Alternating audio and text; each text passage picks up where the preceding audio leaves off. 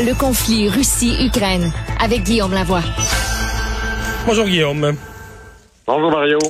Alors, euh, ben tout à l'heure on parlait avec une spécialiste des génocides parce que le terme est employé euh, dans le cas de l'Ukraine et certainement qu'il reste des démonstrations à, faire, mais euh, certainement que les massacres qu'on a vus, les exactions qu'on a vues, nous conduisent à ce que Poutine soit accusé de crimes de guerre. Le président Biden l'a redit aujourd'hui. Oui, puis ça, il y a eu un changement, je dirais, dans la température mondiale à la vue des images. Là, des images comme ça, si j'enlève les troubles autour du Kosovo, euh, c'est ça remonte à la deuxième grande guerre. Là. Alors il y a une espèce de choc profond qui a traversé là, euh, le monde entier et, la colère monte. Alors on peut regarder qu'est-ce qu'il va y avoir au niveau des conséquences juridiques. Il y a deux choses. D'abord, même s'il y avait une démonstration absolument parfaite, euh, qui est-ce qui en Russie va livrer Vladimir Poutine pieds et poings liés pour qu'il soit devant le tribunal? Alors, à moins d'un changement radical de régime, c'est peut-être pas là que nos espoirs euh, vont être les plus forts. Ne serait-ce que pour documenter l'histoire, par exemple, ça c'est quelque chose d'important. Mais au niveau des impacts politiques, je pense que c'est majeur. D'abord, euh, tout ça est motivé un peu par une vieille technique russe. C'est pas un accident de parcours, c'est arrivé ailleurs. Et on pourrait mettre ça dans la catégorie du terrorisme, c'est-à-dire de faire de la politique par la terreur c'est-à-dire d'avoir tellement peur de l'arrivée de l'armée russe à cause de ce qui pourrait arriver aux civils et autres, qu'on fasse pression, que les Ukrainiens fassent pression sur leur gouvernement pour euh, dire, ben là, on va aller s'asseoir parce que nos gens veulent pas suivre. C'est ça un peu qu'on avait vu ailleurs.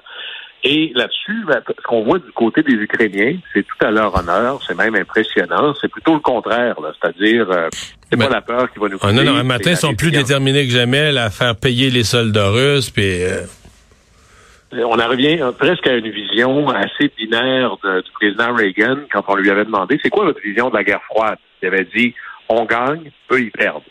Et, c'est peut-être résumé à l'extrême, mais je pense que ça démontre bien un peu comment les Ukrainiens voient ça. Au niveau des alliés, ben là c'est intéressant parce que euh, même aujourd'hui dans mes conversations, euh, j'avais quelques activités privées et il y a une colère chez les gens qui ont l'impression qu'on n'en fait pas assez. Ils n'ont pas complètement tort. Et là, les gens se disent, oui, mais moi, qu'est-ce que je peux faire là? Et la première chose, je pense qu'il va y avoir une pression très forte sur les élus nationaux. Hein, c'est pas vrai que, comme Canadien, là, à moins de décider d'aller combattre toi-même, la première chose, c'est ton député, c'est de mettre de la pression sur qu'est-ce que fait notre gouvernement.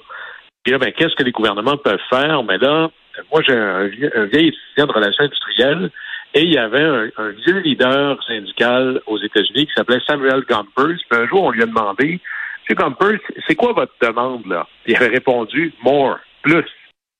Et c'est à peu près ça que l'Ukraine demande, là. plus de tout, là. plus d'armes. On, et là, les États-Unis disaient, et là, cette proportion-là est intéressante.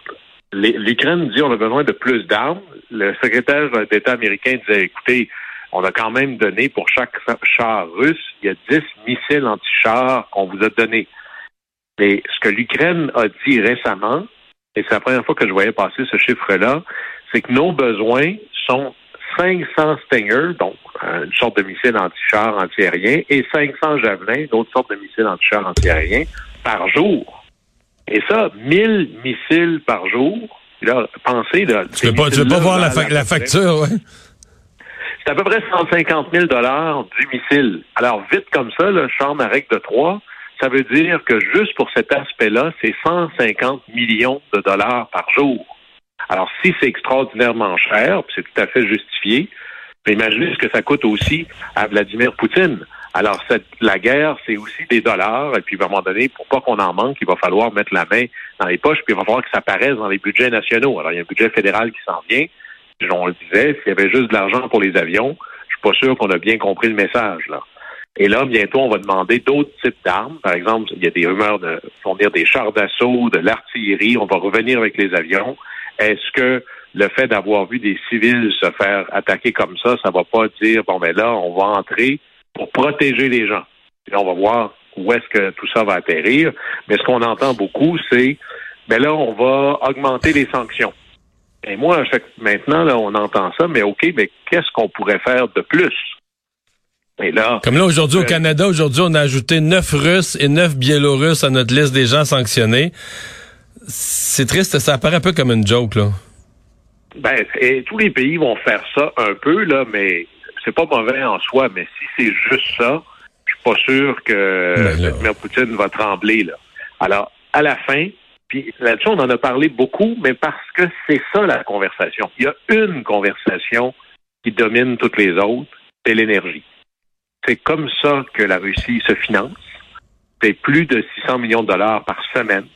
Alors, ça passe par l'énergie. Et là, il se passe des choses parce qu'en Europe, on n'avance pas tout à la même vitesse. Hein, que le Canada et les États-Unis disent on n'importera plus de pétrole russe, ça change pas beaucoup le mélange. Mais voyez-vous, en Estonie, les pays baltes, moi j'ai été euh, scié d'apprendre ça, ils dépendaient à peu près presque de 100 dans certains pays du gaz russe. Quand même assez majeur, là. Et là, les trois pays baltes, qui collaborent beaucoup ensemble sur plein, plein de choses, viennent de dire, nous, c'est zéro à partir d'aujourd'hui.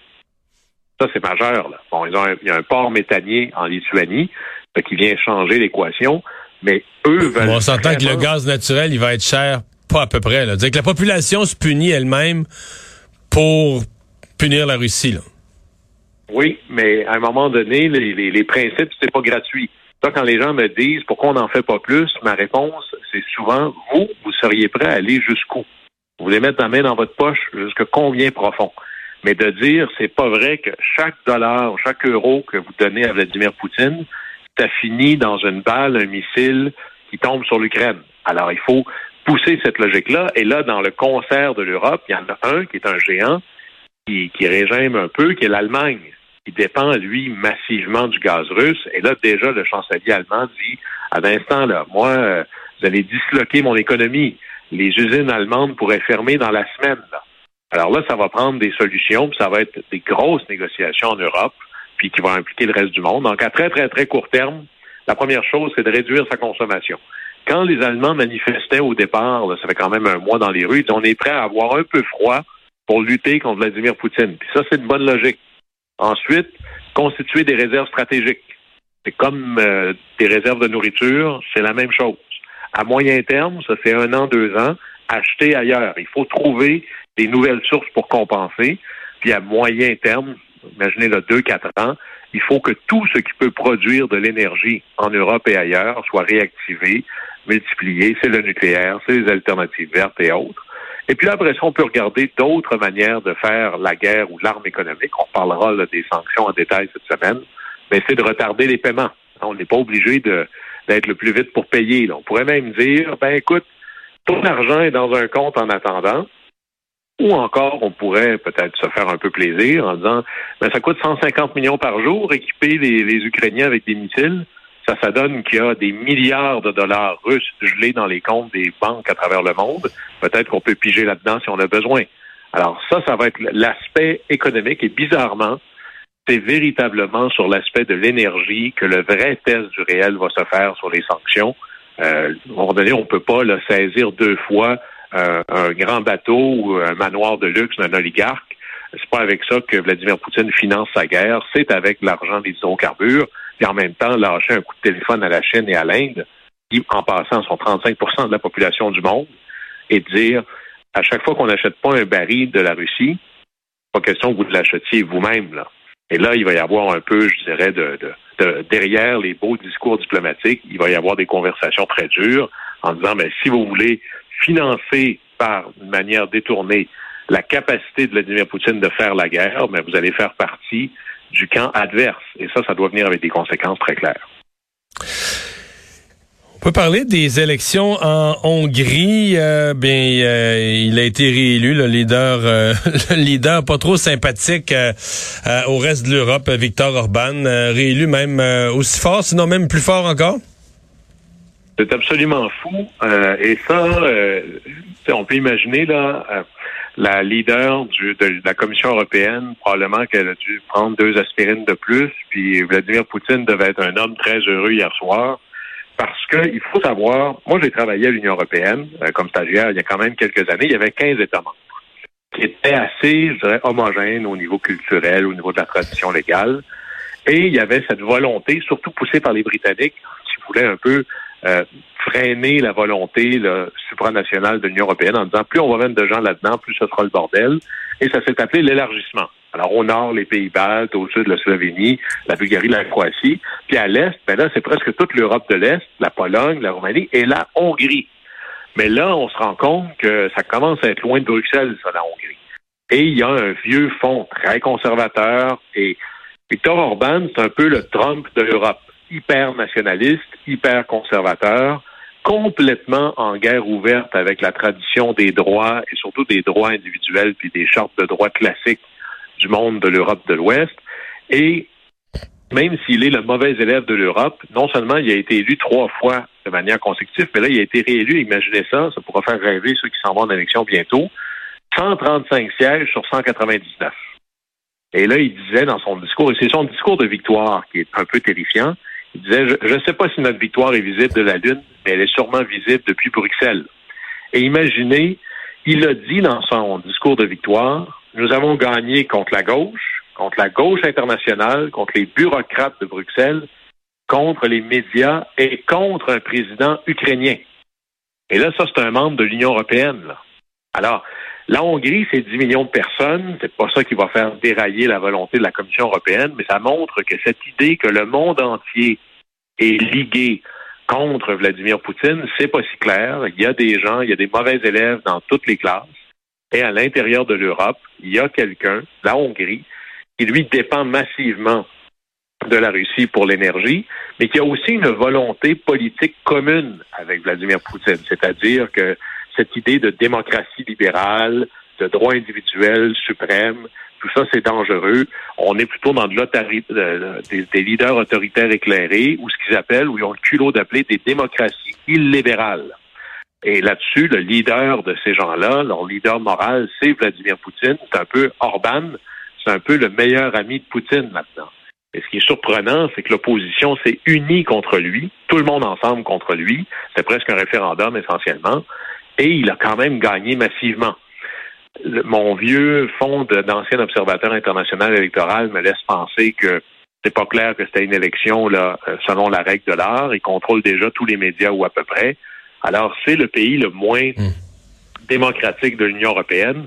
Mais vous voyez, quand l'Union européenne, quand ils disent, nous, on va utiliser notre territoire pour passer des armes, mais la Hongrie a dit, pas sur notre territoire à nous. Notre politique à nous, c'est qu'on veut rien savoir de ce conflit-là. Alors, il, a pris, il a pris des réfugiés quand même, en fait. Il a, non, il a pas pris des réfugiés. Il a laissé entrer des réfugiés, à condition que des organismes ou des, des, des, organismes communautaires ou des gens dans son pays s'en occupent. Lui a pas une politique d'accueil des réfugiés. Non, il est plutôt très anti-immigration. Mais il les a laissés venir, là. Il, a, il, a, laissé les portes ouvertes.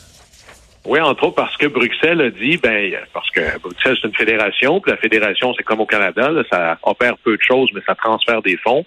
Et il y a énormément de fonds européens qui sont en attente, en disant à la Hongrie, tant que tu comprendras pas, ben, on a un moyen de pression sur toi. Alors la Hongrie essaie ici de, de marcher sur une ligne fine. Là. Mais imaginez aujourd'hui, en fait, c'est arrivé hier, quelqu'un qui gagne une élection en blâmant le président Zelensky. Ça vous donne une idée un peu du positionnement mental euh, d'un certain courant, mais c'est pas tellement différent son discours de ce que vous entendez euh, de Marine Le Pen il n'y a pas très longtemps, ou de Zemmour qui disait que finalement euh, Poutine est un leader, on devrait juste le laisser faire. Là aujourd'hui, il n'y a plus personne qui ose dire ça, mais vous n'avez pas besoin d'aller loin dans les archives pour trouver ce genre de discours-là. Alors il y a un retournement assez important.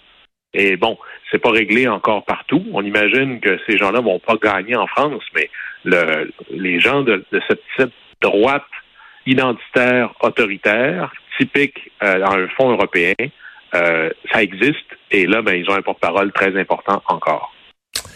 Merci Guillaume. À demain. Au plaisir.